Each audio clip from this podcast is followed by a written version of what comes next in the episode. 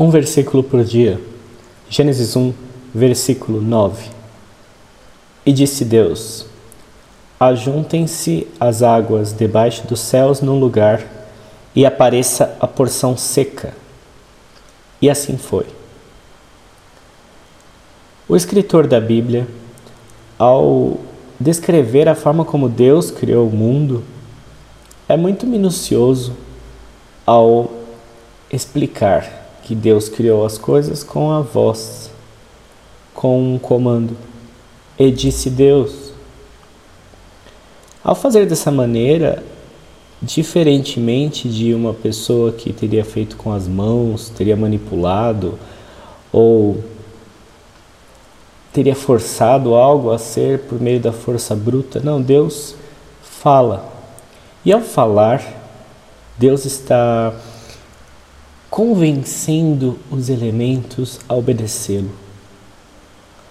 Os elementos não são empurrados, não são forçados, não são submetidos a uma pressão física. E por não serem pessoas, também não estão sendo submetidos a uma pressão psicológica. Não, Deus diz, os elementos obedecem. O poder de Deus, descrito dessa maneira, não é algo violento, da força bruta.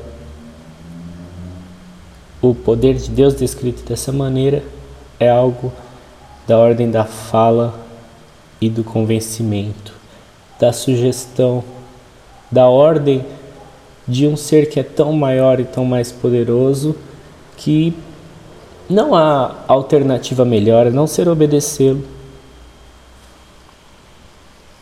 Disse Deus: Ajuntem-se as águas debaixo dos céus num lugar e apareça a porção seca. O que acontece? Deus, de alguma forma, está manipulando os elementos da natureza para que se juntem de uma maneira com a qual o líquido vai ficar num lugar, o menos denso, o mais denso, sólido vai ficar em outro. Não é como se houvesse uma terra, não é como se houvesse uma superfície no abismo, não. Deus está fazendo pela primeira vez a separação entre líquidos e sólidos na natureza. Deus está manipulando os elementos, preparando a base para que a humanidade, para que a terra possa se desenvolver. E por outro lado, está juntando os elementos líquidos onde outros tipos de criaturas viverão. Deus tem o conhecimento e a propriedade para separar os elementos dessa maneira.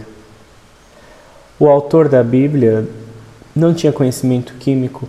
Ainda assim, por mais que possa ser um espanto para nós imaginar que um ser ordene com a voz que os elementos se separem, não é um espanto o quanto isso ainda é coerente com a química atual, com a nossa química moderna.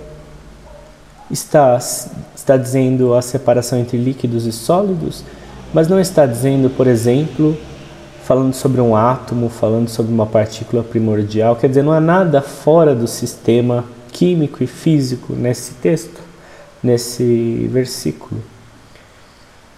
Para terminar, Narra-se que, ao obedecer à voz de Deus, os elementos se separam e assim foi. Essa é a obediência dos elementos da natureza à voz de Deus. Não querendo espiritualizar demais, mas já que estamos falando de Deus, qual seria a voz de Deus para nós? Se a natureza obedece uma ordem tão clara e expressa, não deveria a voz de Deus para nós ser clara e expressa? Qual é o nosso objetivo? É ter um objetivo, uma ordem de Deus para seguir ou seguir o que quisermos?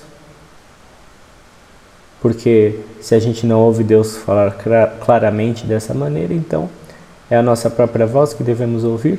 Ou Deus fala claramente e nós não ouvimos? Fica aqui a minha questão.